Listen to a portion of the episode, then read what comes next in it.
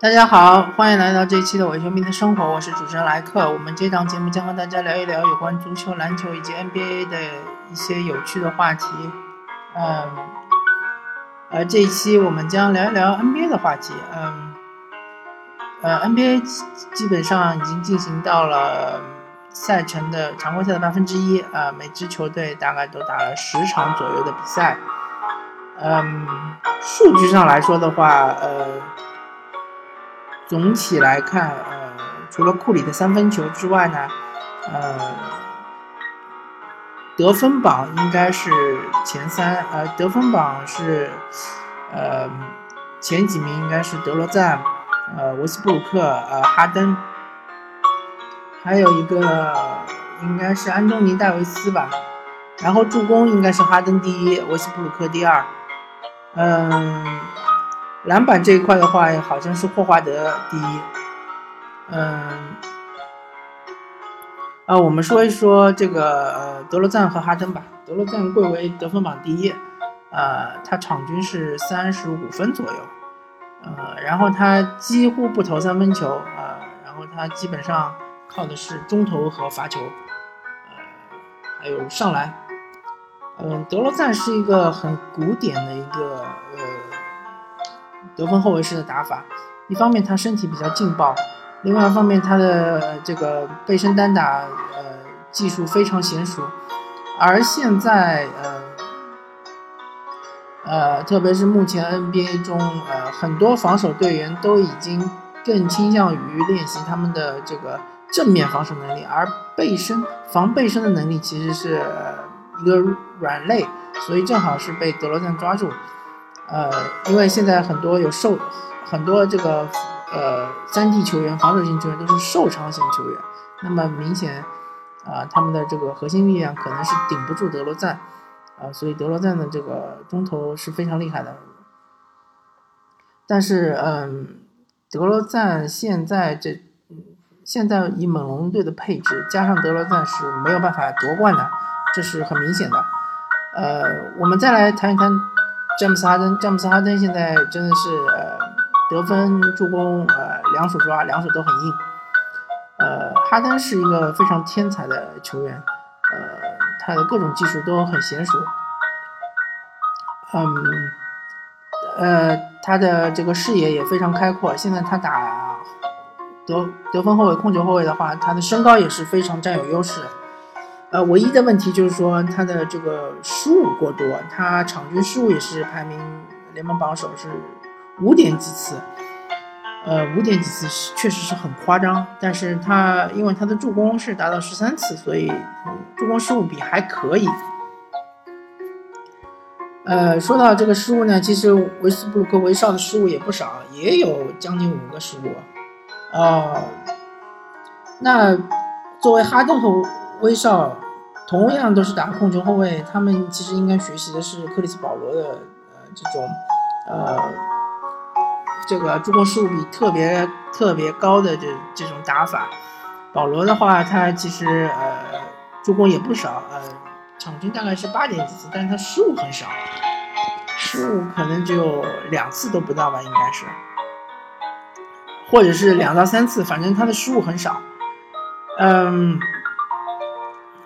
以前的纳什其实助攻很多，但是他失误也很少，呃，所以就是说，呃，作为控卫的话，呃，特别是呃要传一些特别有风险的球的时候，应该要注意一下，呃，可能要呃思考一下，就所谓的要阅读防守，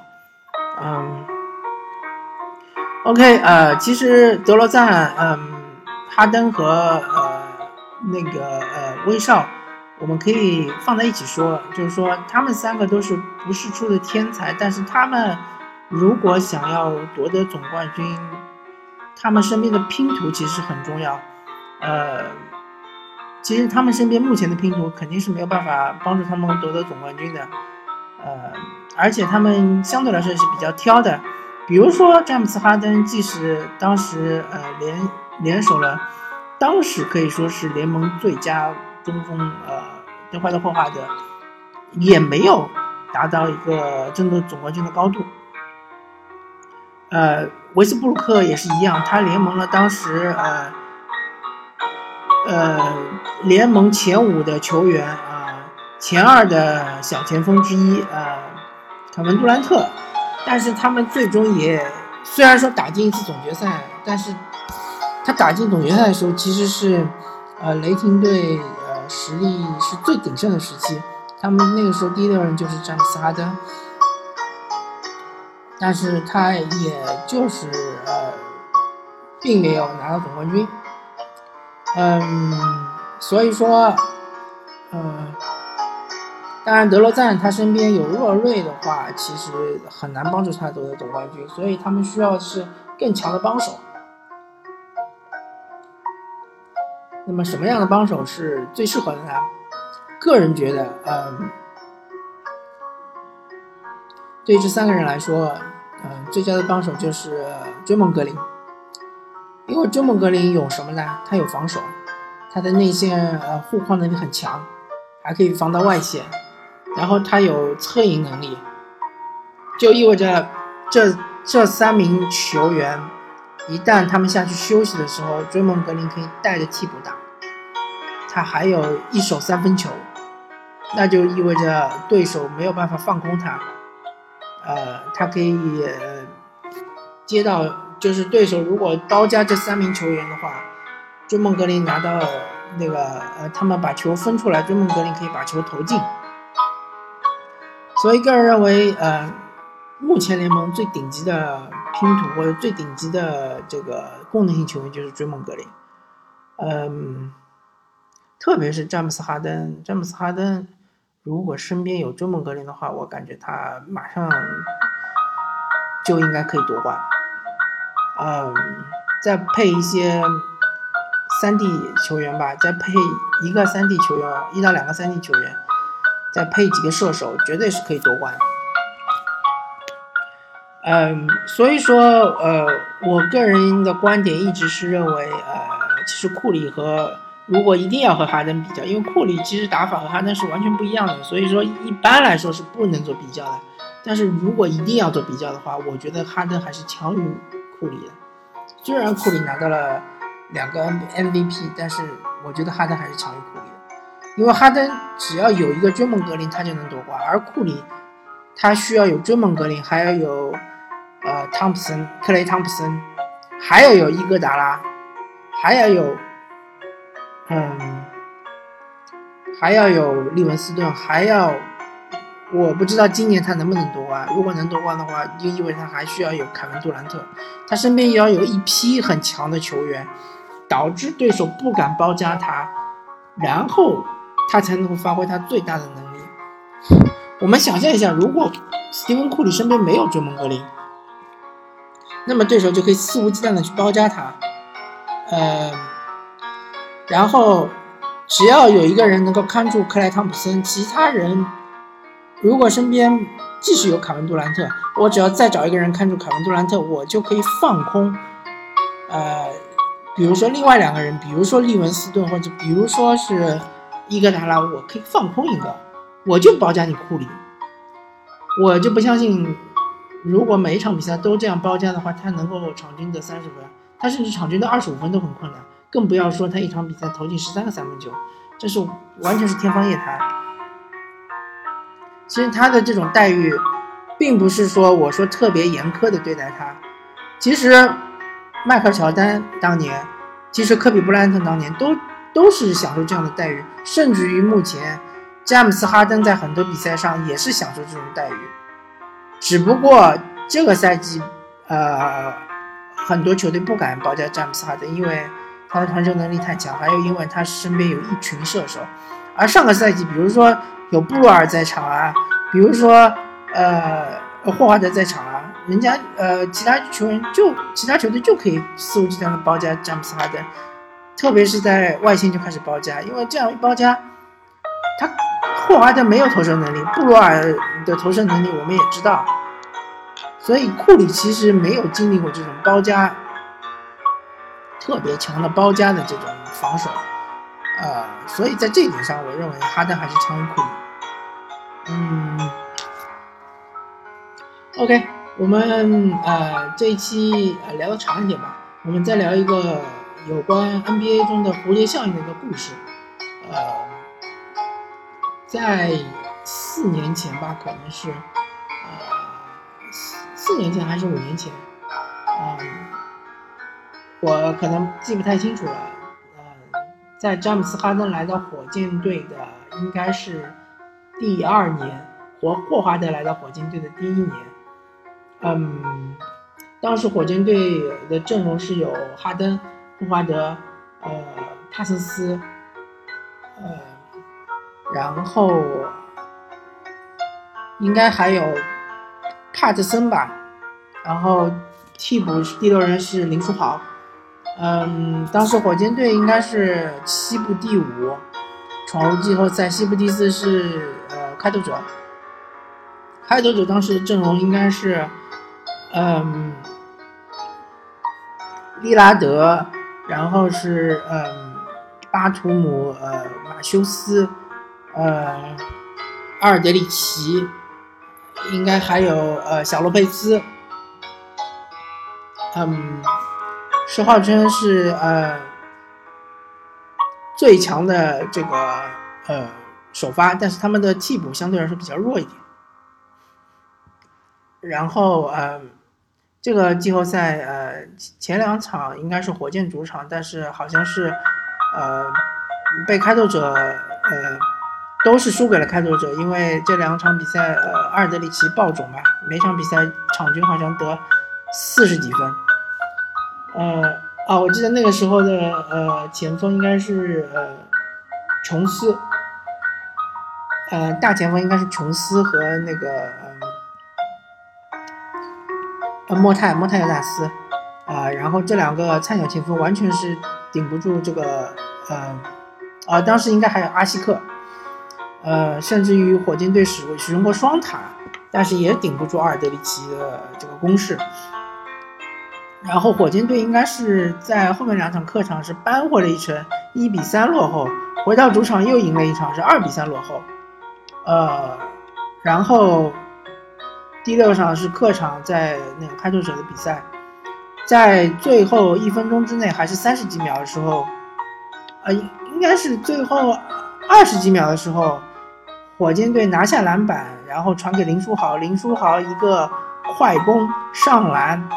呃，其被应该是被巴图姆或者是阿尔德里奇干扰了，但是这个球是有疑问的，可能是应该是个打手，呃，导致这个上篮没进。然后呃，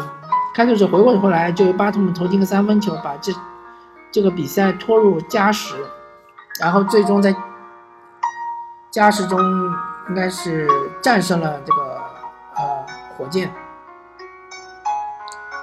嗯，然后由于林书豪的这一个上篮没有进，呃，最后导致嗯导致的情况就是说。呃，每个人的命运后后面变化是这样的。首先，林书豪他，嗯，第二年就被火箭卖掉，卖卖给了湖人。然后他在湖人蹉跎了两年，然后去了黄蜂，黄蜂签了一呃一加一的底薪合同。然后由于在黄蜂，嗯，作为最佳第六人，作为第六人表现非常出色，今年是签约了这个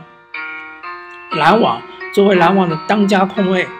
呃，林书豪现在已经成长为一位非常出色的，呃，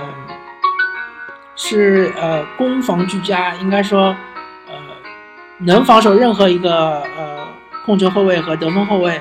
呃，并且他的这个无球还有他的这个挡拆进攻是非常强劲的一个控球后卫，可以说在东部其实也是数得上来的一个。比较强劲的这个控卫，然后我们说帕森斯，帕森斯呃，在他的合同的第三年，嗯，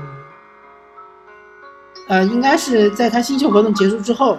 接受了小牛队的毒药合同，然后去小牛队是打了